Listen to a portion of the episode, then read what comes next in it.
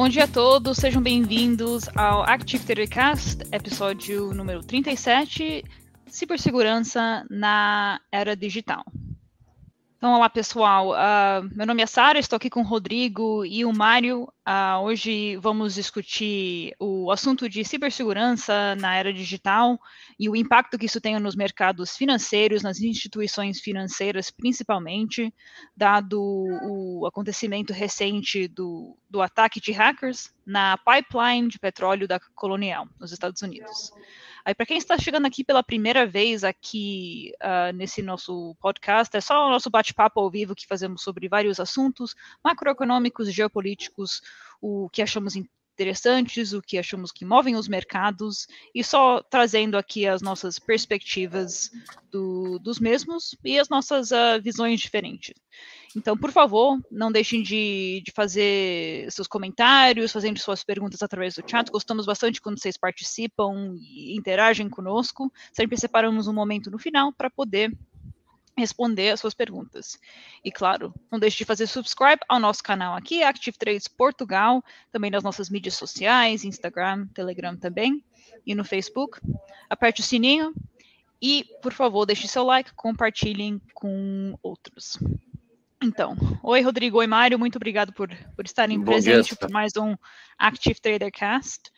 Uh, então, na verdade, foi, foi você, Rodrigo, que, uh, que escolheu esse tema. Uh, então, eu queria até tipo, abrir a per primeira pergunta para você. Por que, que recentemente você achou que vale a pena a gente debater esse assunto sobre cibersegurança, os desafios que, que na indústria financeira enfrentamos, não somente na, na, financeira, mas, mas como somos uma corretora, é sempre bom voltar ao, ao assunto do, dos mercados. Olha, Sara, é, bom dia primeiro, sempre um prazer estar aqui batendo um papo né, contigo, com o Mário. É, eu achei esse tema bem interessante, lógico, a gente teve a situação do Colonial, né, o pipeline ali do, do, do distribuidor lá de, de, de, de, petróleo lá nos Estados Unidos, que está gerando aí todo um transtorno na maior economia do mundo. É interessante a gente ver a costa leste americana passando por uma situação de racionamento de, de combustível. É, só que isso eu acho que já é um, um, um, assunto que vem dominando aí a agenda de empresas, tá? E principalmente dentro do setor financeiro. É, é um setor de serviços que, que, hoje em dia é todo digital e, e que né, é um setor super regulado. Então, é, a gente, né, por estar dentro de uma corretora, vivemos isso, né, temos aí um histórico aí dos últimos anos, onde é, foi se tornando cada vez mais importante é, em termos de empresa, e a gente vê isso acontecer no resto da indústria, uh, o investimento pesado tá, em cibersegurança, na, na questão de proteção de dados, uh, na proteção dos sistemas, Uh, nós né, já tivemos aí é, situações no passado onde a empresa teve que lidar aí com é, tentativas de, de, de, ataque. Na verdade, as tentativas de ataque ao, aos servidores existem constantemente. É, só de vez em quando existe aí é, tentativas organizadas né, de, de, grupos de hackers aí de tentar, obviamente, comprometer o serviço de uma empresa. Existem diferentes tipos de ataques, mas a gente sabe que o mais comum é esse, é, como aconteceu no Colonial, onde os hackers eles, né, eles buscam trazer uma disrupção para o serviço de uma empresa e exigem ali um, um valor para colocar tudo de volta aí à normalidade. É, então, assim, eu acho que está muito importante hoje em dia a gente chamar a atenção né, para os traders, tá? Da importância no, no, mundo corporativo e principalmente no mundo das finanças, uh, de, de saber entender é, a robustez tá, do, do aparato tecnológico da empresa a qual ele escolhe se relacionar, porque principalmente no, na nossa indústria é fundamental que exista um, um vamos lá, um, uma estrutura de tecnologia que, que esteja preparada para os desafios que a gente vive no, no mundo atual, onde é, né, a questão de ataques similares a esse que a gente viu acontecer aí na última semana é uma realidade, é uma coisa constante e, e não pode ser ignorado. Tá? Eu sei que para o usuário, né, ele gosta muito de ver aquilo que, que é visível no front-end da sua plataforma, E, e, lógico, é difícil, né? É o que eu sempre digo, a parte de back-office ninguém vê, e o que não vê, eles não avaliam, tá? É, então, é, é a gente sabe assim, né? A própria Active Trades é uma empresa que sempre teve todo o cuidado no seu back-office, tanto no que tange a parte legal, é, quanto na parte de, de infraestrutura, e, e, é um grande diferencial nosso. É, é, só que assim é, é, é, um investimento que pouca gente consegue realmente avaliar e, e, ver e dar o seu devido valor. Mas é o que faz a gente acordar tranquilo no dia a dia, sabendo que, né, devido a toda a estrutura que foi aqui é, construída, a, a, chance da gente ter é, situações do gênero acontecendo conosco são diminuídas. Lógico, você nunca elimina totalmente a chance de, de você ter um ataque coordenado por parte aí de, de, de hackers, né, que, que, a gente sabe que eles têm seus grupos na internet para isso, mas é, estamos né, muito mais tranquilos do que muitas empresas, até né, para vir conversar hoje com vocês sobre esse tema, eu dei uma pesquisada, né, todos os, os, problemas reportados por diferentes empresas ao redor do mundo de ataques cibernéticos, e, e a gente vê que é uma situação que está se tornando cada vez mais recorrente. É, grandes empresas que estão vendo né, dados comprometidos, né, eu acho que teve um caso até recente daquele grupo hoteleiro Marriott, né, que eles descobriram é, nos últimos meses que o sistema deles estava sendo acessado por hackers desde 2014, que teve mais de 339 milhões né, de, de, de, dados de, de, de hóspedes da, da rede hoteleira que tinham sido é, comprometidos né, durante é, todos esses anos. É, são números impressionantes, né? É, a gente sabe que muitas vezes a base de dados que é, acaba sendo atacada de algumas empresas, né, não chega a, a ser uma base tão ampla.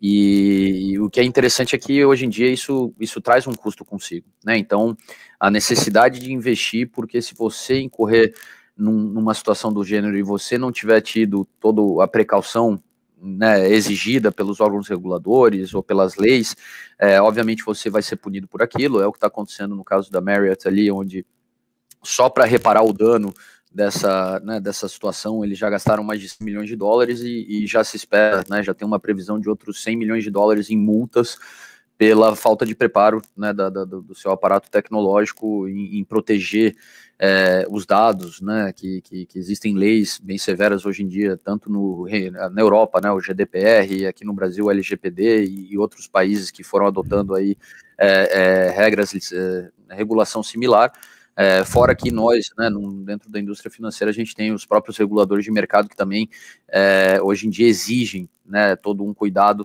das empresas para que tenham um ambiente cibernético protegido.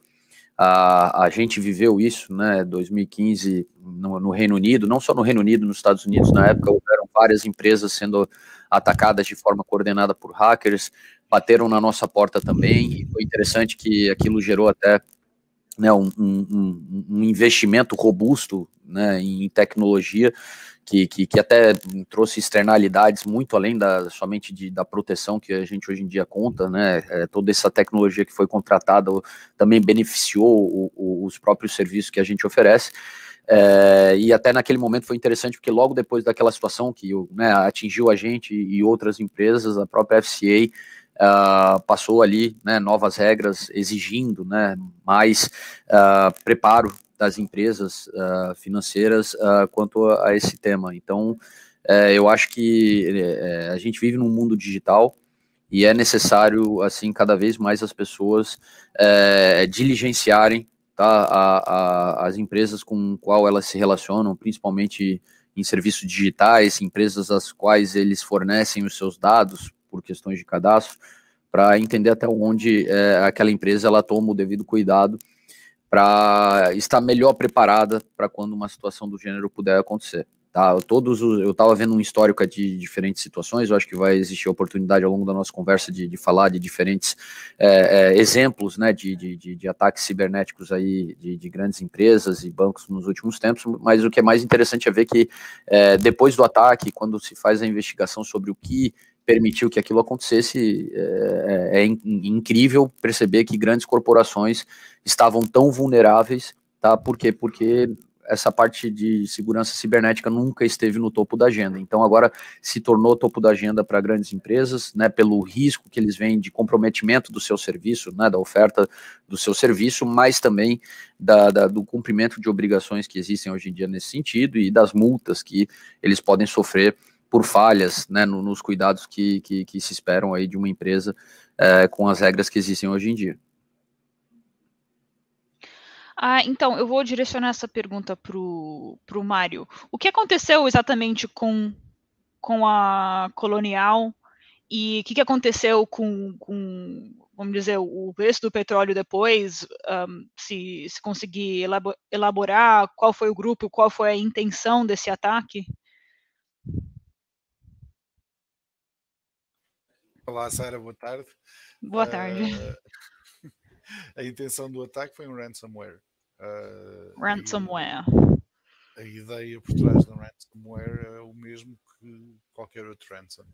Portanto, eles foi, foi, foi colocado, foi feito um ataque cibernético, uh, bloquearam o acesso ao pipeline por parte de quem não fizesse parte do, do grupo e exigem, posteriormente o pagamento por parte da empresa de, de de um ransom para voltarem a dar o acesso. Isto é o, o que está na base de vários ransomwares que aconteceram uh, recentemente. Não é, não é o primeiro caso de ransomware. Agora, este aqui é especialmente preocupante porque é um, um dos maiores oleodutos dos Estados Unidos que foi bloqueado o acesso é um oleoduto que serve toda a costa este dos Estados Unidos, já levou a, estado, uh, a, declaração de estado de emergência tanto na Flórida como na Virgínia e avisa todos os estados até Washington DC de, de possíveis disrupções na entrega de, de, produtos refinados de petróleo uh, no curto prazo. Portanto, Houve, o período pior foi logo após o ataque, foi no, no o ataque verificou-se durante o fim de semana, durante o fim de semana não houve acesso qualquer ao oleoduto e eles agora estão lentamente, sem pagar o ransomware, a tentar recuperar o acesso ao oleoduto e, com, e calculam que até ao fim da semana já o tenham recuperado. Agora, como é que uma empresa que gera o, melhor, o maior, um dos maiores oleodutos dos Estados Unidos, que serve a costa leste toda, permite que seja invadido, atacado e, e, e ficar nas mãos de, de, de, um ransom, do pagamento de um ransom para voltar a ter acesso à infraestrutura, é que é verdadeiramente assustador. Não, uma coisa é uma instituição privada eh, de pequeno ou médio porte ter eh, pequeno, médio, grande porte, ter eh, parte do seu sistema informático atacado Outra coisa é uma infraestrutura essencial para um país ser atacada de forma bem sucedida e afetar a distribuição do petróleo durante um período alargado de tempo. Isto é, isto é que é verdadeiramente assustador. É qual é que é dentro da, da, da capacidade de infraestrutura dos Estados Unidos, qual é, qual é que é verdadeiramente a capacidade deles de serem invadidos. É, é tão fácil como foi invadir este, este oleoduto que outras que outras infraestruturas não tão significativas ou tão visíveis podem ser atacadas e com, e, e com, com, consequências bem mais graves. É isto, é, são estas as perguntas que são verdadeiramente inescapáveis e que, e, e que eu vejo como sendo preocupantes em termos da qualidade, já como nós tínhamos falado na, na, na semana passada, que a infraestrutura dos Estados Unidos está, uh, está a ser afetada gravemente pela falta de investimento que tem, ou, pelo, pelo não investimento que não tem sido feito ao longo dos, últimos 20 anos. Uh, se, eu, se, se, eu puder só comentar, Sara, é, eu, eu, acho interessante que, é, né, como houve muita notícia em torno aí desse, desse ataque da última sexta-feira, até eu acho que o desenrolar do, do desse evento é, é, interessante a gente chamar a atenção para todo mundo aqui, tá? É, por quê? Porque a, a, gente percebe que falta até uma falta de procedimento para quando isso acontece. O ataque ele aconteceu na sexta-feira, fim de tarde, é, porém, por exemplo, o presidente Biden foi informado no sábado de manhã. Tá? Então, assim, é, é, é, é, bem chocante, né? Porque a gente vê todos os filmes de Hollywood que o presidente sempre sabe tudo, 10 segundos depois de qualquer evento né, que, que seja um ataque à, à integridade norte-americana e, e, e, nesse caso acorda o presidente, né? Nesse caso, eu acho que não sei se eles esperaram um presidente acordar, né? Mas é, é, é, assim, já impressiona primeiro pelo, pelo delay, tá? De, de uma infraestrutura tão estratégica da, dos Estados Unidos, né? O delay com o qual houve a necessidade, né? De, de a notícia chegou né, no, no, no, presidente, que é a principal autoridade aí é, nos Estados Unidos, né, no que tange aí decisões de governo. Então, é, é, foi demonstrado que é, o que houve, a empresa ela tentou a todo custo ver se ela conseguia resolver o problema, então já houve um primeiro breach né, do que seriam bo boas práticas né, para uma situação como essa. Claramente já se vê que a empresa é, podia ter até uma política Sleep Biden, é isso aí, Anderson. É, assim, que, que, que, que, certo, a empresa tinha aquela política, mas aquela política que ninguém nunca tinha se preparado. É, dá para ver que claramente eles tentaram evitar o problema. Bom, vamos tentar resolver aqui, bota o sistema de pé, de pé, de pé. Lutaram, mas tiveram que jogar a toalha. É, e, e, o que é interessante, assim, que é, várias notícias vieram a respeito desse episódio, de outros episódios aí do, do gênero, e, e, eu vi que eles comentavam que uma, uma empresa de, de private equity, que também né, tinha controle sobre é, oleodutos, é, alguns anos atrás, eles fizeram um, um, estudo sobre cibersegurança nessa, nessa empresa, né, que eles controlavam, e, e descobriram que é, é a empresa estava protegida, porque todos os, os sistemas é, estruturais, sensíveis, né, para para né, a operação estar tá rodando, eles estavam é, offline, né, então não estavam ligados à rede, Porém, eles descobriram, assim, ó, né, até uma situação que a gente pensa o, o quão delicado isso é, tá? É, eu até anotei aqui, mas quando eles verificaram, né, é, é, é que aquela estrutura era totalmente offline, mas de repente surgiu durante a consultoria é, um alerta, onde eles descobriram que, é, de repente, aquela estrutura tinha ficado online, tá? E quando eles fizeram o traqueamento de como aquilo tinha sido conectado na rede, eles descobriram, tá, que um, um, um porteiro de uma planta né, da, da, dessa, da, né, dessa indústria uh, que estava fazendo night shift. Ele usou lá o, né, um Roku device, que eu acho que é um aparelho ali que, que permite ele buscar streaming na internet. Ele, ele, ele conseguiu com esse, com esse Roku device dele ali, eu não conheço muito de tecnologia, uh, conectar com a internet para assistir CSI Miami, né, durante o seu night shift ali, que devia estar tá sem ter o que fazer. É, então, então, assim, o, o quão impressionante é, é perceber que, né, né nesse caso, é, de uma estrutura onde a própria, o próprio management da, da empresa se preocupou em fazer né, todo um trabalho de cibersegurança, se preocupou em tentar manter os sistemas mais é, críticos da empresa né, é, é, fora de uma conexão de internet, e de repente a gente vê que o porteiro que abriu uma, uma porta ali né, que obviamente dava acesso para hackers conseguir é, derrubar ali o serviço e, e, prejudicar, né? Existem diferentes formas aí de, de você atacar o ransomware, né? Que é essa forma de você exigir um pagamento. Até esqueci o nome do, do como é que seria o ransom em português? É, pagamento de um prêmio, não? Um pagamento de pô, de um resgate, né? O pagamento de, de um resgate ali, vamos dizer, uh, ah, para eles né, normalizar o serviço. O problema é que aquela coisa, pessoal, é, numa situação como essa, é óbvio que você não vai ceder pro, pro hacker, tá? Porque é uma situação de, de chantagem e claro que o cara tá te pedindo aquilo e, e, como é que você vai confiar na palavra de uma pessoa que tá agindo criminalmente, né? Mas ainda assim, existe esse tipo de, de ataque, pelo jeito deve, deve dar certo em alguns casos, algumas empresas, para talvez não se verem em maus lençóis, devem ceder à pressão.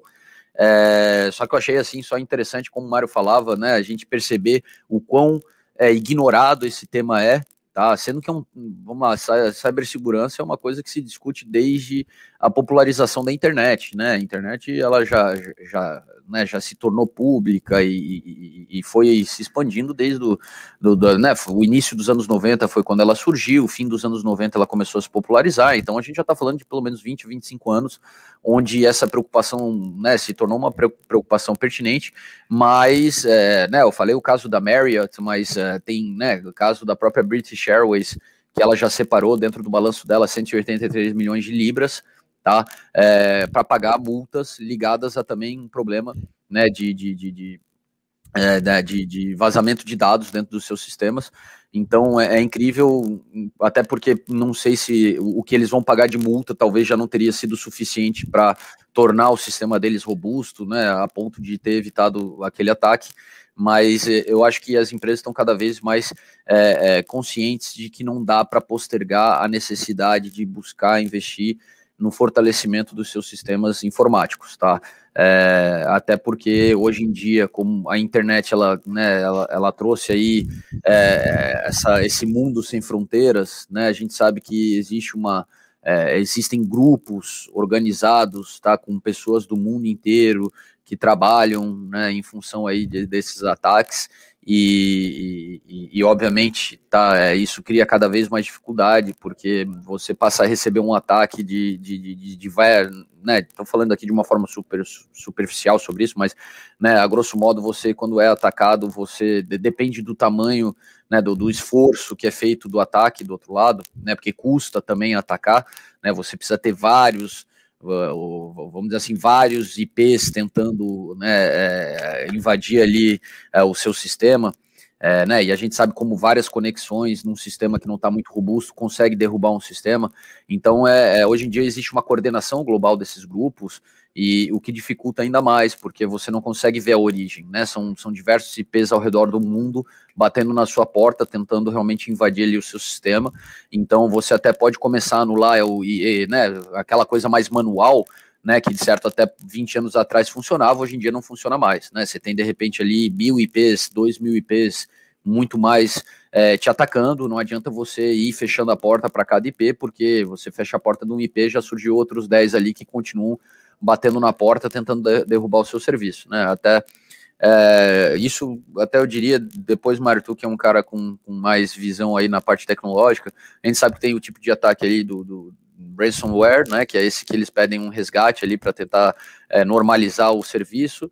Ah, o, o, o que é comum, o tal do DDoS, né? Que é derrubar realmente, né, você é, trazer um tráfego gigantesco e, e, derrubar o serviço ali por, né, é, dar um, um, overload na capacidade ali dos servidores.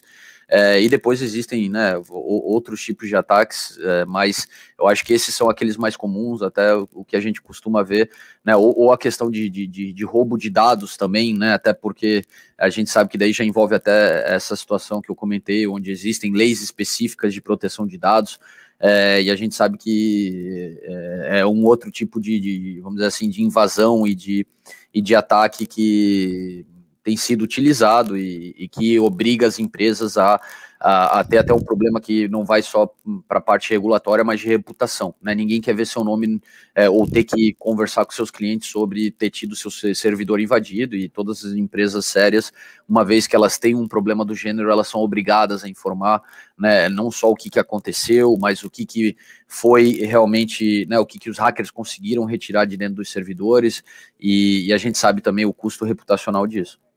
Uhum. Ah, eu vi aqui que eles, uh, o Dark Side, eles pagaram um, um, uh, um resgate de 5 milhões de dólares. Foi esse o, o que eles pediram agora da Sim, colônia? Não, acabou, acabou, acabou de sair. não, eles pagaram. Ah, acabou a, de sair aqui na Bloomberg, pelo que vi. Ah, que o Colonial pagou, então, para voltar com tudo ao normal. É bom, é, lá, o problema o, é o precedente que isso cria, né? Sim, lá está o conflito, é, é, que como é que a gente resolve isso da, da maneira mais rápida possível, mas ao mesmo tempo já já abre já, já abre tipo essa vulnerabilidade aos é, próximos hackers. É, é, bom, tu cria um precedente, porque tu, tu, mostra que deu certo, tá? Putz, era tão crítico para eles que eles pagaram para para evitar problemas. Fora que é interessante até porque esse grupo de hackers em específico aqui, eu até esqueci o nome, é Darkside o nome deles. Darkside, é, é. É, eu, eu, vi que é, quando eles viram o, o impacto né, do, do, ataque deles ali, eles pediram desculpas, né? É, não, nós aí não queria afetar a população, não... né? Sim, era só por dinheiro. A gente não queria, não queria causar nenhum dano psicológico. Não, não queria causar transtorno. Então é, é bom, é uma situação que que, que, que, é até interessante porque tu vê que eles até tentam né, fazer um trabalho de PR né, do, do grupo hacker ali, de olha, a gente não é do mal, a gente só quer o dinheiro, né? Então É, é, e, e, o que é complicado, né? No mundo de hoje, uma mensagem dessas às vezes até acaba ganhando pessoas que podem se sensibilizar, né? Ah, coitadinhos, né? Eles não queriam causar transtorno, só queriam explorar é, esse agente capitalista aí. Então, uhum. é, só que assim, eu acho, eu, eu acho, é, eu acho importante a gente entender que é, é, a tecnologia ela pode ser comprometida, né? O, os sistemas uh, cibernéticos, informáticos, né? É, ele, eles podem ser comprometidos de diferentes formas. A gente falou aqui, né? Desse, desse DDoS, né? Que é a gente derrubar o serviço como um todo. A gente viu no caso da Colonial que eles pegaram, uh, to, é, eles não conseguiram ter acesso ao controle dos pipelines, né? Do, do, dos oleodutos, mas eles conseguiram ter acesso à rede informática utilizada pela administração, né? Da Colonial. É, só que existe também a questão de, de, de, de, roubo de dados. Então, existe tanto aquela coisa de você sobrecarregar o sistema e derrubar o sistema, como existe também você é, é, capturar dados, né? Ah, mas os dados são encriptados. É, o problema é que hoje em dia tá, existe tecnologia, é, dependendo né, de quem está atacando, mas existe tecnologia para você conseguir, é, mesmo sem ter a chave né, que permite você decifrar aquele, aquele código utilizado ali né, no, não sei como se diz isso, né, em, ao encriptar aquelas mensagens, aqueles dados, é, existe maneira de você conseguir desconstruir, né, desencriptar sem ter a chave ali que permite isso, e, e a gente está no, no limite, né, de uma nova era da computação, né, que vai ser a computação quântica, que, que, que, que, até traz um problema enorme. Por quê? Porque toda a tecnologia de, de encriptar mensagens é, utilizada nesse momento por todas as empresas do mundo, incluindo né, todos os bancos, é, é, uma tecnologia que a computação quântica facilmente ela vai conseguir é, desencriptar. Tá? A, ideia qual que é? O, ao você encriptar informações hoje em dia, você usa, usa algoritmos, tá? aqueles scramble a informação, né, e que depois você com a chave, quando você recebe, você consegue né, botar aquela informação em ordem. É, já existe uma dificuldade, né, não é fácil você é, ter capacidade computacional para desencriptar essas mensagens, é, mas não é impossível. O problema é que essa computação quântica, né, ela, ela traz aí um, uma evolução é, que, que permite com facilidade é, desencriptar né, diversas mensagens. Então, hoje em dia, o próprio mundo da cibersegurança já está tendo que lidar com essa nova realidade. Tá? O Google já anunciou ali que, que já conta com um computador quântico que já foi testado e se mostrou realmente super poderoso.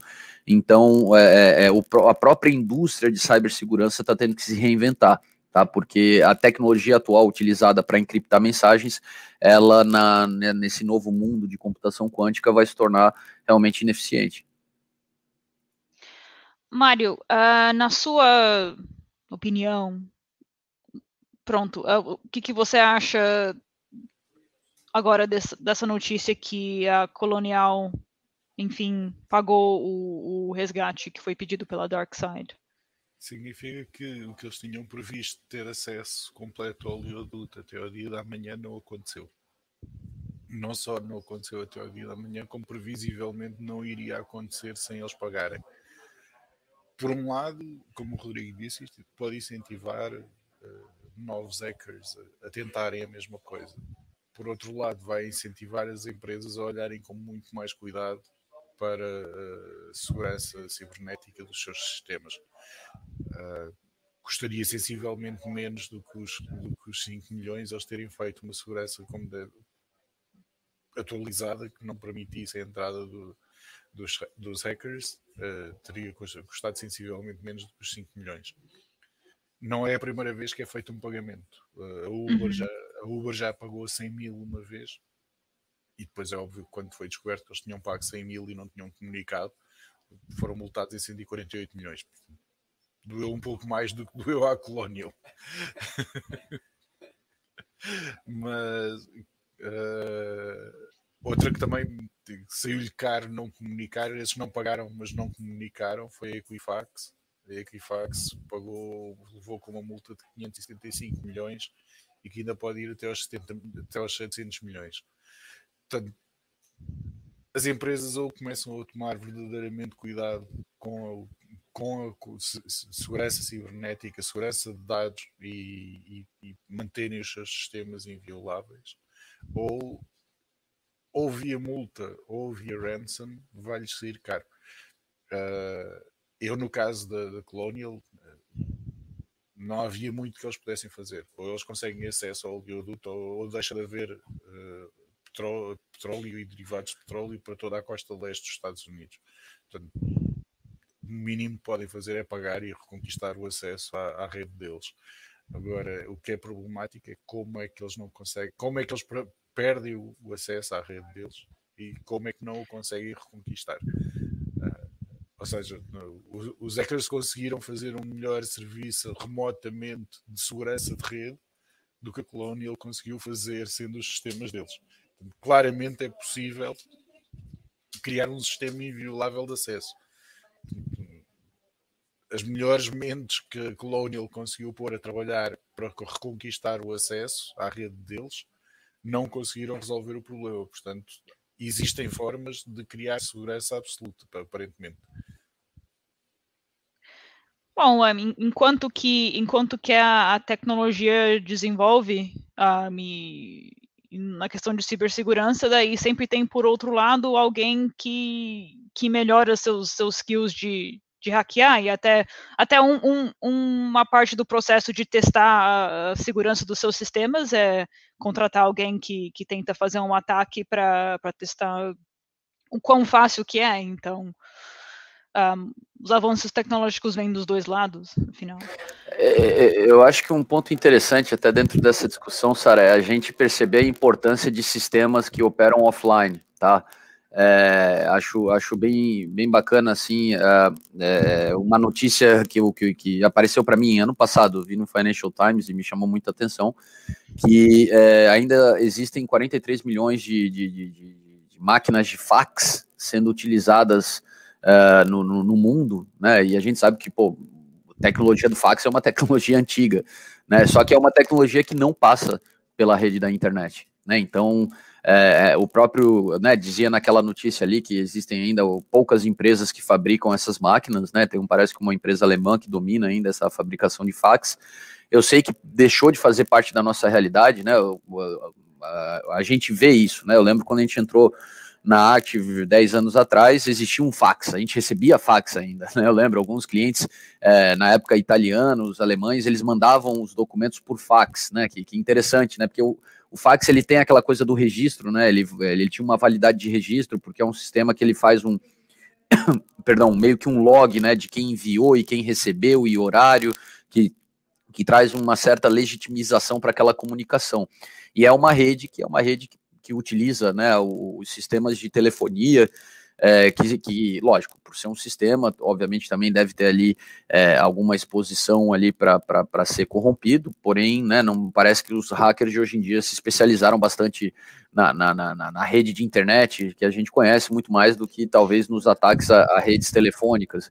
E, e eu achei interessante porque naquela matéria indicava que todos os serviços de inteligência norte-americanos, quando eles realmente querem passar uma mensagem secreta, eles utilizam fax em vez de utilizar mensagens encriptadas. Né? Então, é, é, é, é eu acho interessante primeiro a gente ver que grandes serviços de inteligência, né, os norte-americanos, é, sem dúvida, né, tão, tão, estão sempre na vanguarda.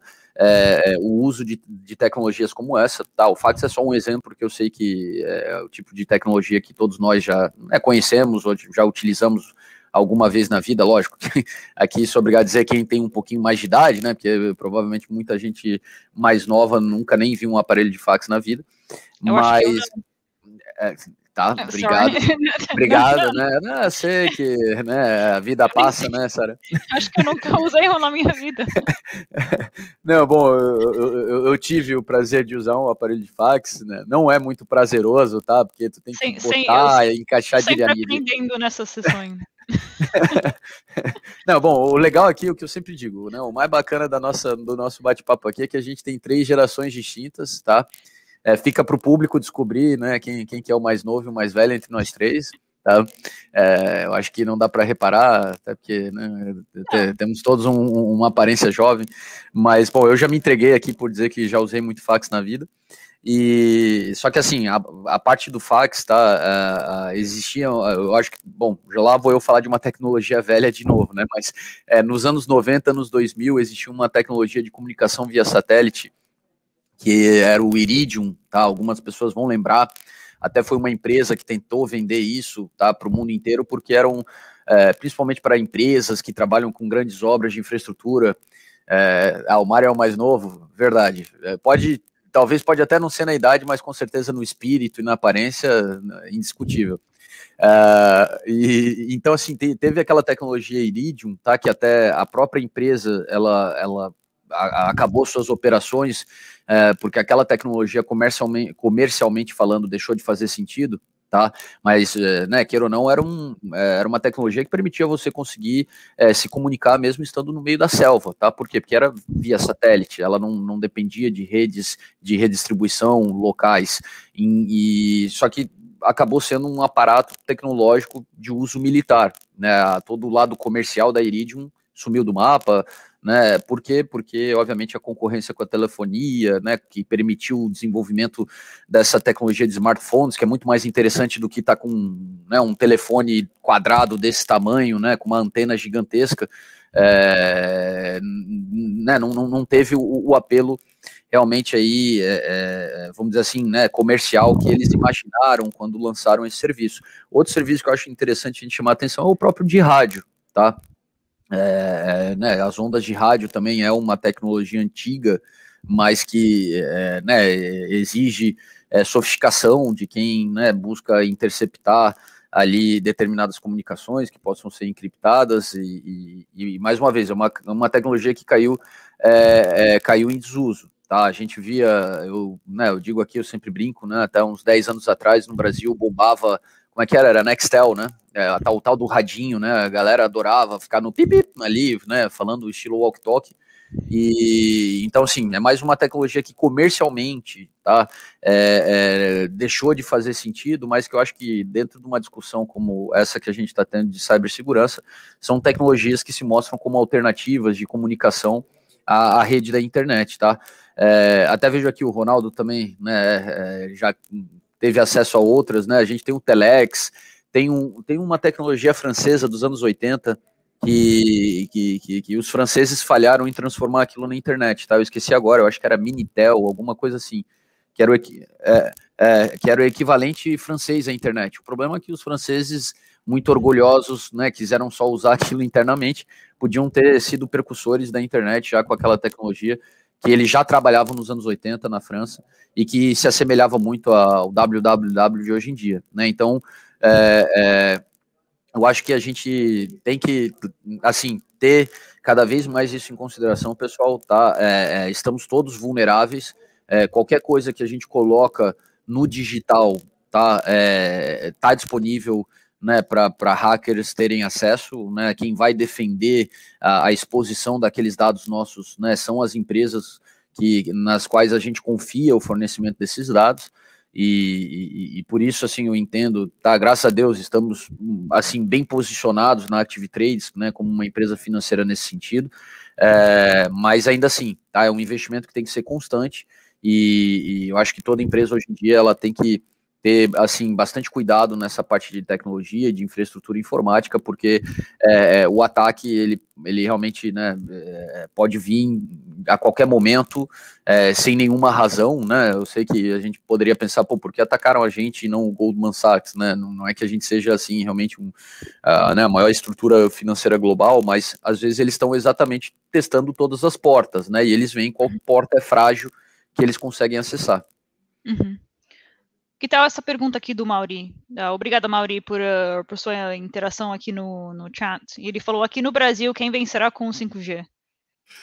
Aqui no Brasil, quem vencerá com o 5G? Claro, neste momento é que tem, é que tem maior cobertura. Uh, acho que estão em 14 capitais neste momento e o objetivo do, do governo brasileiro é que chegue a todas as capitais até, dois, até junho de 2022, portanto, mais um ano para mim, o grande vencedor da 5G vai continuar a ser quem, quem consegue, quem, quem, vai conseguir integrar os circuitos. Até este momento é o Huawei e acho que independentemente de qual vai ser a, a, operadora que vai, que vai ganhar, eu acho que quem vai ganhar esta corrida claramente vai ser a China. Uh, não, não me parece que os Estados Unidos consigam intimidar o suficiente os países a não utilizarem a tecnologia chinesa e, isto pode vir a ser bastante problemático uh, em termos de desenvolvimento futuro dos Estados Unidos. Mas será que, bom, o que aconteceu agora com a colonial são é sempre, sempre um assunto que se abre quando tem, tem a oportunidade de fazer qualquer uh, qualquer parceria em termos de qualquer parceria com, com, por exemplo, a China ou a Rússia, a questão de cibersegurança sempre esse discurso sempre se abre. Então, uma coisa que aconteceu a semana passada, eu sei que é uma coisa que acontece, não não foi a única vez que aconteceu. E essa agora essa nova ordem executiva que o que o Biden uh, Biden assinou, isso não vai impedir qualquer tipo de parceria uh, na em melhorar a infraestrutura por medo de, de colocar o sistema de cibersegurança em risco?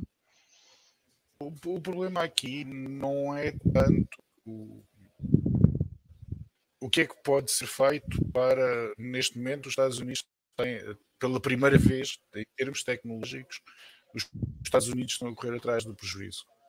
E, e, e, correr atrás do prejuízo é muito mais difícil do que manter a liderança.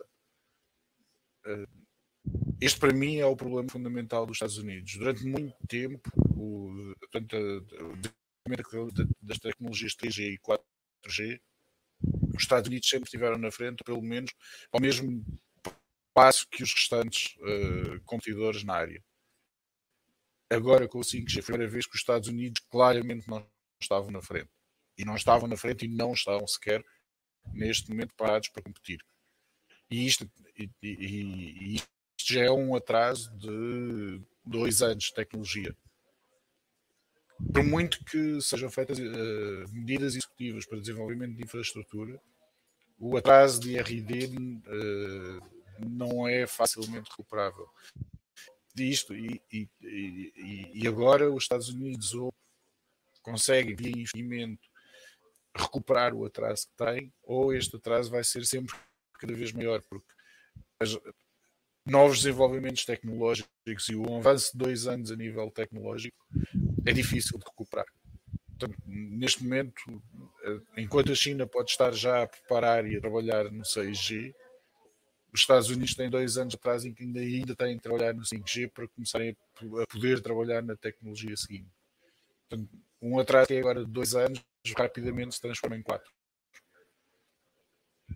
pode ser recuperado, claro que sim. Os Estados Unidos têm basicamente fundos sem fim para recuperar este atraso. É que, agora, numa, numa economia fortemente endividada e com sinais de sobreaquecimento, com a inflação a subir, com possibilidade de aumento das taxas de juros para controlar a inflação, tudo isto é, são, são, são, cria um quadro que é cada vez mais difícil os Estados Unidos acompanharem. Mas está errado entre, entre ser escutado pelos Estados Unidos e ser escutado pela China, eu acho que prefiro ser escutado pelos Estados Unidos. Mas apesar de eu, de, eu, de eu esperar estar errado, eu duvido que seja fácil para os Estados Unidos neste momento conseguirem recuperar o atraso que têm. E uh, o principal vencedor, seja no Brasil, seja nos Estados Unidos, seja no resto do mundo, é sem dúvida o setor tecnológico chinês.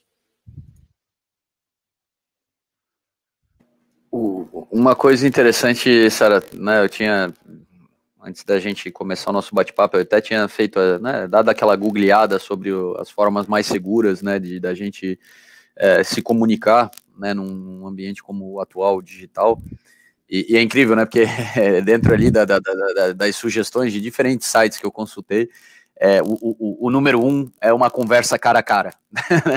Eles dizem assim, né? Que é a forma mais segura, meu, encontra a pessoa, conversa, nada é registrado, né? Num espaço Sim. livre que não tem microfone nem nada, né? Então aquela coisa meio. Que nem eles, que nem eles fizeram naqueles filmes antigos de espião. É, eles sentaram com um casaco comprido e um jornal na frente. Mas hoje em dia tem.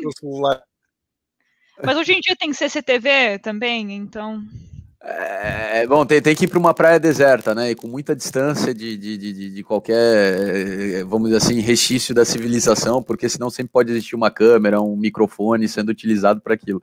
Mas assim, fora isso, que é óbvio que né, não está envolvendo tecnologia alguma, né? Interessante que depois eles listam, tá? Realmente no topo tá a máquina de fax, tá? Eles, é, é, eles indicam né, que por ser uma tecnologia que é, caiu em desuso né, ninguém se, se aperfeiçoou realmente aí em, em buscar uma maneira de, é, né, vamos lá, interceptar mensagens enviadas por fax, e depois eles vão aqui é, é, listando, né, o que eu achei interessante é que o fax, eles colocam até como mais seguro do que você escrever uma mensagem num papel, tá, obviamente a mensagem no papel é mega vulnerável, depois eles falam de telefones públicos, rádios, e depois chega finalmente nesses aplicativos encriptados, tá? Até o WhatsApp ele, ele, ele, ele fica no topo da lista uh, na parte dos aplicativos que usam né, uh, mensagens encriptadas, mas depois dentro dessas tecnologias de, de segurança, tá? É, é, é, não, concordo com o Ronaldo, também acho, né? No, no estilo, no, no, velho estilo ali de, de entrar na casinha ali, né, sentado, né, um nem olha para o outro e, e, faz a conversa no meio do, do, do das estepes da Sibéria lá, né?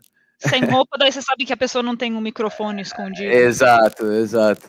Mas, então, assim, das tecnologias, existe a tecnologia de, de, de, né, de mensagens encriptadas, existe esses, esses aplicativos hoje em dia que são é, realmente, né, eles se vendem como uh, um, aplicativos próprios para você é, mandar mensagens aí com maior segurança, tá? Porque eles usam ah, autentic, autentificações de multifatores, né? E depois uma uma forma de encriptar a mensagem de 256 bits, que, que dificulta ainda mais aí o, o tem até um nome para esse processo, deixa eu achar o nome que eu achei interessante, não conhecia, existe um nome quando você tenta fazer um, a, a, buscar entender, deixa eu só ver, tem um nome para isso, é, cadê aqui? Factoring. Factoring é quando você tenta desencriptar um, um, um, código, né, ver a mensagem que aquele código representa. Então, assim, é, é, parece que essas são realmente as duas tecnologias assim de, de maior segurança, mas a, a, a, gente ainda vê que todas elas são violáveis, tá? Quando existe, vamos lá, é, recurso suficiente do outro lado para buscar é, desencriptar aquela mensagem, sempre vai existir a possibilidade disso acontecer. É, lógico, eu acho que por tudo aquilo que eu vi, é necessário você ter um aparato de tecnologia robusto, né, uma coisa digna de, de, de um departamento de inteligência de um, de um governo né, é, grande e, e, com poder é, militar como uma Rússia, uma China, os Estados Unidos, né, que eles espontam nesse sentido.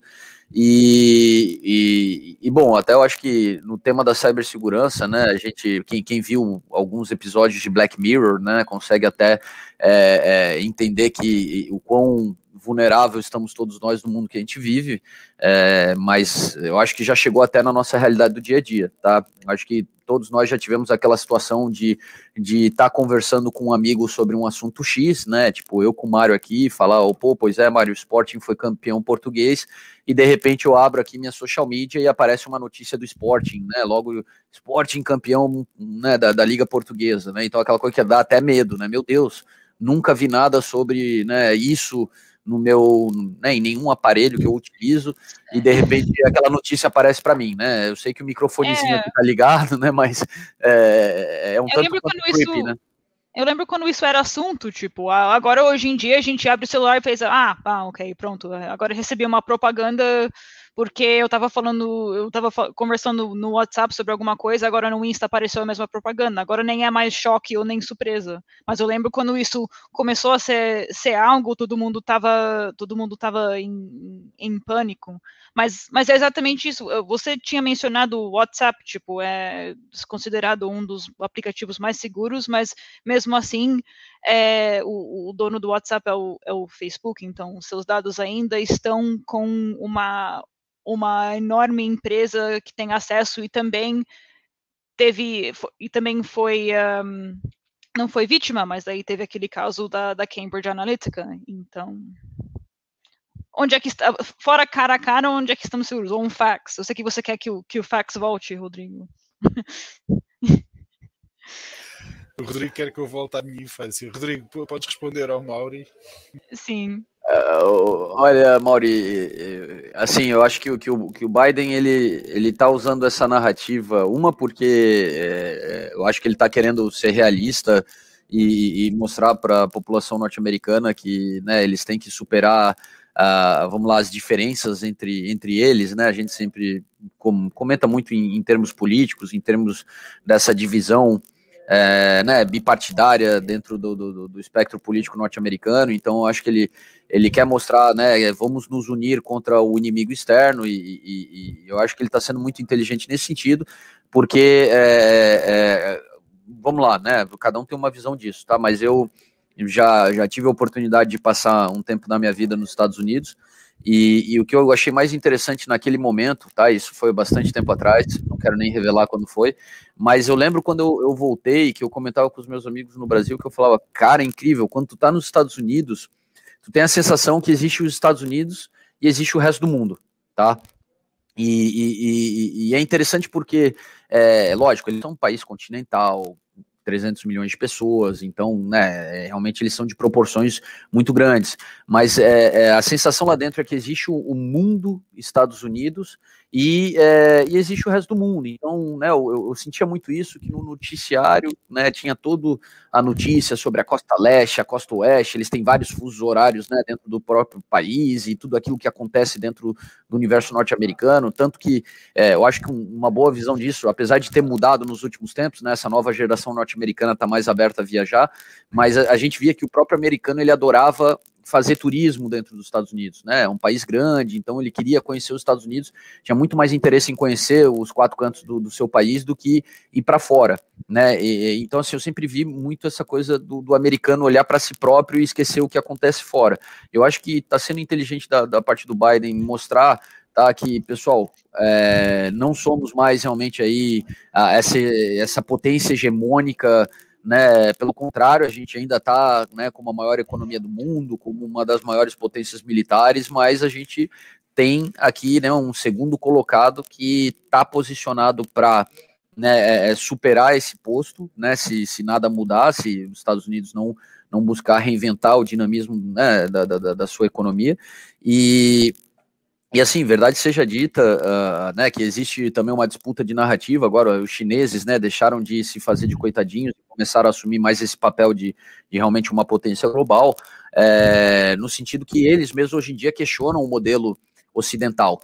Né, é, a gente já viu várias, vários discursos do Xi é, recentes, onde ele fala, pois é, né, esse conceito de democracia de vocês, pelo jeito, não está dando certo. Né, várias crises né, que, que, que, que vocês não resolvem um modelo capitalista e, e, e bom, e uma, e uma economia que é, infelizmente não se encontra numa trajetória de crescimento, está muito mais num, num, num momento de, de, de, de, questionar se, né, o que é necessário fazer para voltar a crescer de forma sustentável. E a China, que né, não vamos entrar aqui na discussão do, de, de, de, do que, que é o regime político ou não, mas que no âmbito econômico, tá, com esse modelo deles ali, né, vamos dizer assim, né, de um, de um governo central com, com, grande controle sobre as decisões do país, é, ou não, eles têm tido aí bastante sucesso em, em conseguir promover é, o crescimento econômico e também, né, avanço social, né, é, é nos últimos 30 anos. Então, eu acho que é, o Biden está sendo inteligente de buscar essa união é, interna no, nos Estados Unidos e de chamar a atenção para o povo norte-americano que eles realmente, né, eles estão eles estão numa situação onde essa hegemonia tá, de, de domínio econômico, geopolítico, é, se vê ameaçado. Tá? O, o mundo realmente está cada vez mais multipolarizado, é, né, não tem mais o que querer olhar para o passado e buscar fomentar ali um, uma guerra fria, como existiu durante muitos anos, né, entre União Soviética e Estados Unidos, até porque hoje em dia eles têm né, diferentes adversários. No campo militar, eles têm uma China, um, é, né, um, uma Rússia que conseguem é, realmente né, fazer face aí a todo o aparato militar norte-americano, né, é, eles têm hoje, né, por, é, os último, o último mandato ali enfraqueceu muito o acordo da OTAN, né, que era aquele que buscava realmente falar, olha, os Estados Unidos sozinho já é muito forte militarmente, mas com todo o apoio, né, dos aliados da OTAN fica ainda mais mais forte. Hoje em dia, né, a OTAN não está tão unida como já esteve no passado, e, e isso, obviamente, faz com que é, né, essa polarização do poder militar, pensando em termos globais, né, seja muito diferente do que a gente se acostumou né, até, até o fim dos anos 90, e na parte econômica e também social, tá? É, obviamente o modelo dele está sendo questionado, né? Eu não vou insistir nisso, mas é, os Estados Unidos, com certeza, se a gente for usar aquela narrativa antiga de primeiro mundo, primeiro mundo e terceiro mundo, hoje em dia eu classifico os Estados Unidos como segundo mundo, tá? O que, que é segundo mundo? Cara, você tem é, zonas de prosperidade, você tem zonas de pobreza franciscana, né? O usando o termo aqui do, do Mário, a, a gente sabe que a realidade de você né, ver os Estados Unidos que a gente vê, né? Nova York, Vale do Silício, Califórnia, Texas, Flórida, né? O meio oeste norte-americano, nada tem a ver com o Bible Belt, nada tem a ver com o flyover country ali, como né, é, o Mário costuma designar a, aquele meio dos Estados Unidos ali, é, que muitas vezes é rural, muitas vezes é, é né, existe economias subsidiadas. É, eu acho que um bom exemplo até a gente vê o que muito se discutiu nessa mudança de, de da, da, da, vertente capitalista do, do, do, do lado industrial para o lado dessa tecnologia da informação, é, a gente viu grandes centros industriais norte-americanos colapsarem. Né? Tem muito uh, né, aquela, aquela visão de Flint, no Michigan, né, que o Michael Moore fez ali alguns documentários já há alguns anos, mostrando a decadência né, dessa, dessas zonas industriais. Detroit, que é uma cidade que buscou se reinventar, uma cidade que encolheu, né, uma cidade que chegou a, a ser uma metrópole, mais de um milhão de pessoas, né, uma das cidades mais dinâmicas dos Estados Unidos. Né, todas as montadoras estavam lá, né, né era o, não é à toa que ganhou o título de Motor City, é, tinha Ford, tinha GM, tinha Chrysler, e hoje em dia a gente viu que é uma cidade que a economia foi dizimada e, e que, lógico, né, graças a, a auxílio estatal, está é, tá, tá buscando se reinventar. Então, é, eu, eu acho, Mauri, que é, é, é inteligente do Biden né, falar com, com, o povo americano, chamar a atenção, pedir para eles olharem para fora, que não é comum tá, da cultura deles, né, porque realmente eles foram criados nessa ideia de que os Estados Unidos é um mundo e se você tiver interesse também é, veja o mundo lá fora, também existe um mundo lá fora, mas esse mundo aqui é muito mais maravilhoso do que você pode encontrar lá fora, é, e com isso eles vão, vão ter consciência de que tem que correr atrás. E eu concordo com o que o Mário já vem falando há algum tempo, tá? A corrida do 5G já era, tá? Corre atrás para ver se na tecnologia 6G vocês chegam na frente. Ah, então, Uh, vamos para a sessão de, de gráficos, uh, porque faltam alguns minutos e eu acho que vale a pena dar uma olhada. Só para responder também a pergunta que veio no início do Ronaldo sobre a, a Tesla. Mário, se conseguir abrir o gráfico. O gráfico a Tesla anunciou a suspensão da venda de carros com bitcoins. Foi por causa do meio ambiente, como anunciado, ou com medo de desvalorização da empresa pelo aumento do risco? No mercado de bitcoins? Sim, uh, podes, se puderes começar a, isso. Ok. Ronaldo, uh, em relação em relação à sua questão, eu acho que isso, isso é um navio que já, já foi embora. O, antes do anúncio do, dos resultados, a Tesla estava a negociar uh, 900 dólares por ação neste momento está a negociar a 5,86, está a 65%, 35% a menos do que estava na, na, semana em que foi feito o anúncio de, em, em, que foi feito o anúncio dos resultados e que foi também o máximo histórico que as ações da Tesla tiveram. Se há preocupações ecológicas por parte do, do Elon Musk, eu acho que sim. Uh, ele, ele faz uh, da batalha ambiental a a razão, do uso dos seus carros. Uh, ele ter deixado, ter deixado de aceitar bitcoins depois de ter vendido quase tudo o que tinha comprado, parece-me não só uma preocupação com o meio ambiente, como uma preocupação um pouco cínica talvez para reduzir o preço das bitcoins para conseguir ir recomprá-las outra vez a um preço inferior do que aquele que ele, que ele as vendeu. Então, não, não sei se ele está a tentar influenciar o mercado, não faço a menor ideia, espero que não. Ele já, já tem um histórico pouco agradável com, com, a, com, com a Securities Commission. portanto, é melhor que não esteja a tentar influenciar o mercado, mas o que é um facto é que ele tem andado muito interventivo no mercado de, de, de moedas uh, de cryptocurrencies. Uh, primeiro inflacionou o preço da Dogecoin, depois foi ao Saturday Night Live e disse que, que, a, que a Dogecoin era uma farsa, despencou o preço das, das da, da Dogecoin, agora ele disse que aceitava as Bitcoins e fez disparar o preço da Bitcoin, de seguida vendeu as Bitcoins todas, fez quase tanto, fez um, fez quase tanto lucro a vender Bitcoins no último trimestre como fez a vender carros, e agora diz que vai deixar de, de aceitar Bitcoins. Eu parece-me que ele está à procura de ter mais problemas com a, com a SEC mais do que qualquer outra coisa. Até eu só queria né, aproveitar eh, esse comentário do Mário. Eh, eu acho que eu vi um, essa semana, não, não lembro quem falou, que o problema nesse momento é a gente teve a, a, a crise do dot com e a gente teve a, a crise de 2008 e, e, realmente né, a gente viu Sarbanes-Oxley, Dodd-Frank, né, é, regulações americanas que depois se espalham para o mundo que buscaram regular muito né, os agentes bancários, principalmente, né, que são as grandes corporações financeiras. É, só que se discute agora a falta de regulação dos agentes financeiros não bancários, tá? Porque é, todo esse esforço foi em cima né, do, do, das grandes corporações, né? Sarbanes-Oxley era na parte de contabilidade, né? Das fraudes que a gente viu da Enron, né? Na época e, e que né, até dizimou aquela grande Arthur Anderson, né? Que eu acho que era o nome da, daquela consultoria, que era uma das grandes da, da época. É, veio a crise financeira, né, o problema lá com aqueles contratos ali em cima de hipotecas que também é, mostraram a fragilidade aí de, de, de, da maneira como né, o, esses produtos eram oferecidos, então se regulou bastante com o Dodd-Frank a, a, atuação dos bancos, mas o problema é que agora a gente vê vários agentes é, financeiros não bancários, ou mesmo né, esse, esse, esse, essa nova indústria das criptos que é, não contam com nenhum tipo de regulação.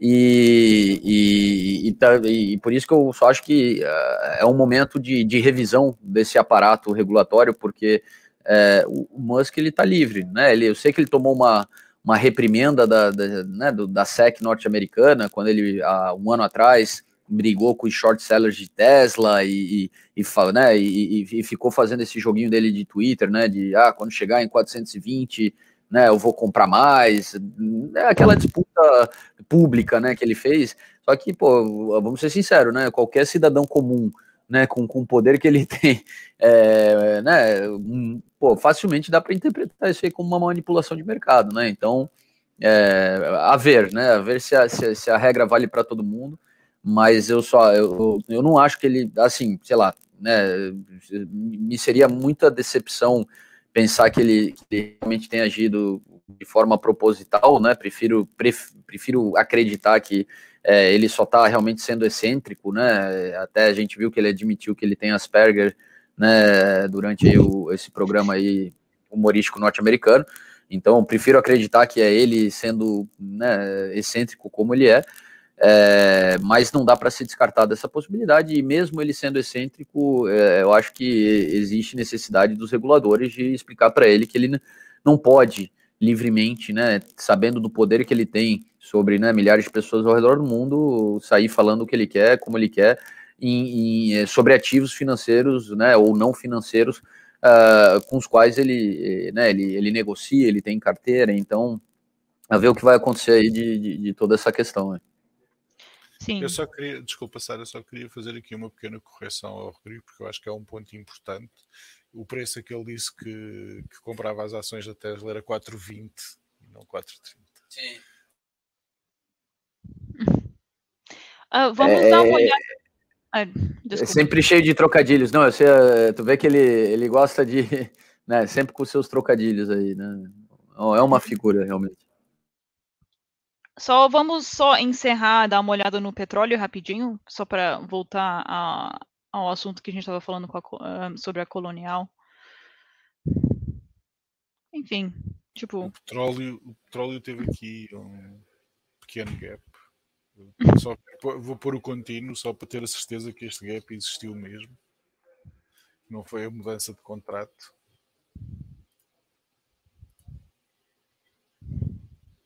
Não, foi a mudança de contrato. Estava a achar um gap um bocado exagerado. Uh, assustei-me por, por, por, alguns momentos, não lembrava ter havido um gap de 20 dólares no petróleo. Eu acho que você, você foi bastante calmo, Mário, eu acho, com em, não, eu, ah, assim, teve... teve aqui um pequeno, um pequeno problema de 20 dólares de interrupção de negociação, nada de mais. Não, o que é que são 20 dólares por barril entre amigos? Não, não faz diferença nenhuma. O gráfico, o Cruten dá numa negociação muito horizontal desde que recuperou dos mínimos históricos de zero. Só agora aqui um bocadinho vamos chegar a zero. É. No contínuo não chegou a zero por causa do, do, do diferencial das taxas de juros, mas aqui no, no contrato futuro aqui eh, chegou a negociar em, em preços bem negativos e recuperou e agora neste momento está a negociar numa fase de lateralização do mercado uh, nos 0,60. Isto é motivado por, pelo facto de cada vez que o preço excede os 0,60 fica competitivo o preço para, para os produtores de petróleo de xisto nos Estados Unidos e eles abrem todas as torneiras, portanto sempre que o preço excede os 60 dólares há uma grande pressão para ele retornar aos 60 dólares, porque a oferta aumenta brutalmente e a procura não acompanha.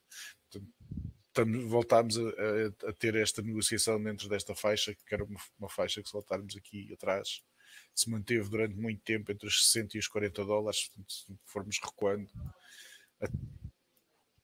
até aqui, portanto,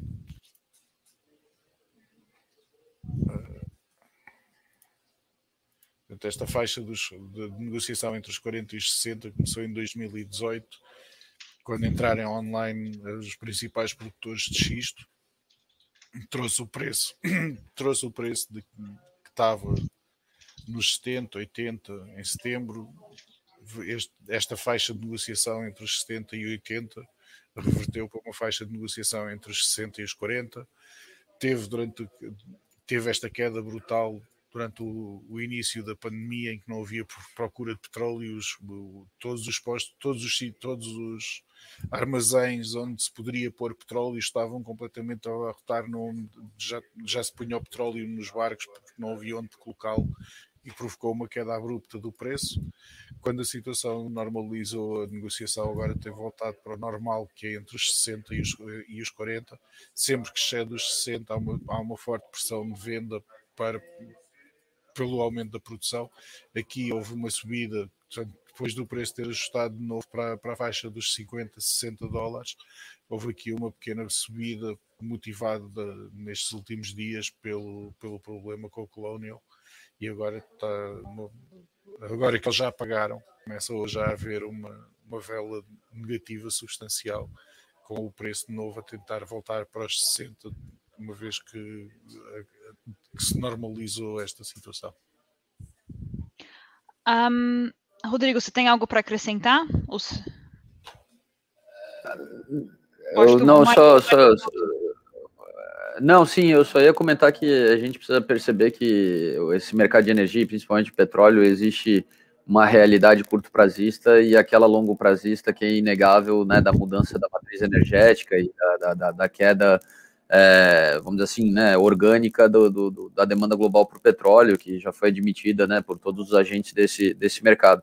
É, então, eu acho que a gente tem que só ter sempre essa perspectiva de que é, existe sempre uma tendência macro que, que, que, é de queda na demanda global, mas disrupções né, como essa da Colonial, obviamente, trazem aí uma pressão é, que, que, que, faz uh, o, né, o, barril reagir positivamente, e fora isso, daí sim, né, sempre que houver aí controle no, no, âmbito da oferta, eu acho que hoje em dia o mercado de petróleo a gente precisa mais do que analisar essa tendência longo prazista de queda na demanda, a gente perceber é, é, movimentos de curto prazo de disrupção na oferta ou né, de coordenação entre os grandes países produtores de petróleo para segurar né, é, a produção e, e tentar controlar é, é, realmente o, o preço da, dessa commodity. Fora isso, a gente já viu que a indústria de, de xisto, né, é, de óleo de xisto, é, ela sofreu aí porque os grandes produtores globais se organizaram para né, tentar evitar essa concorrência, tiveram de certa forma sucesso, vários players desse,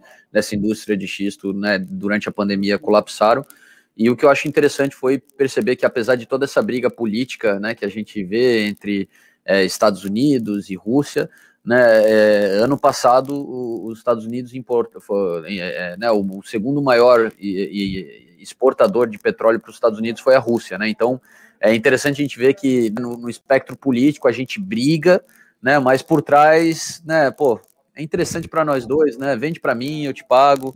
Então é, é, não dá para acreditar em tudo que a gente vê nas notícias. Essa é a verdade. Uhum. Acho que é um bom ponto para terminar. Muito obrigada às pessoas que participaram nas conversas. É sempre legal uh, ver os comentários e as perguntas. Muito obrigada, Rodrigo e Mário um, por todas as semanas prestarem suas opiniões, seus insights, um, sempre se torna a conversa mais interessante. E estamos aqui todas as quintas-feiras debatendo os assuntos macroeconômicos que, que achamos interessantes. Por favor, um, espero que vocês estejam presentes na próxima. E qualquer feedback, por favor, deixe os comentários, uh, entre em contato com a equipe. E, oh, na verdade, tínhamos uma pergunta que alguém perguntou se você tinha um WhatsApp direto, uh, Rodrigo. Então, eu, eu acho que eh, seria um bom momento só para comentar. Se quiser entrar em contato com a equipe para qualquer tipo de dúvida, pode entrar no nosso canal activetrades.support, que seria o nosso helpdesk. Também pode mandar um e-mail para a equipe em português, desk.activetrades.com. Active responde nas terças. Se quiser fazer uma pergunta diretamente para o Rodrigo, ele responde ao vivo. Então, se inscreve aí na nossa programação no YouTube, que você vai poder ter acesso, e ele responde a sua dúvida lá no, lá no ar. E, claro, tem os nossos canais de mídias sociais. E Isso mesmo. Se me pagar, eu também dou o número de telefone dele. se for realmente oh, daí... Mário, isso aí é, ó, é, é, quebra de dados privados aí, cara. Tá vou exigir aí um, uma indenização aí, né? Não, assim, é, não, não existe melhor ocasião para a gente conversar e, e, vocês me terem disponíveis aí para tirar qualquer dúvida do que o programa Active Responde, que vai ao ar toda terça-feira às 15 horas, né, no horário de Londres e Lisboa, 11 horas no horário de Brasília, no nosso canal aqui da, da Active 3 Portugal. Então, manda sua mensagem, né? Tem é, as perguntas que eu respondo lá, elas chegam aqui pelo comentário do, do, do YouTube uh, caixinha de perguntas no nosso Instagram ou né, enviar para o nosso canal de atendimento. Manda lá suas dúvidas e no próximo programa da terça-feira que vem a gente já, já, né, já vou responder e se você estiver presente lá, a gente até bate um papo sobre aquele determinado assunto. Perfeito, então. Bom, muito obrigada mais uma vez, pessoal. Ótimo uh, final, resto de semana para vocês, bom trabalho e, e até a quinta que vem.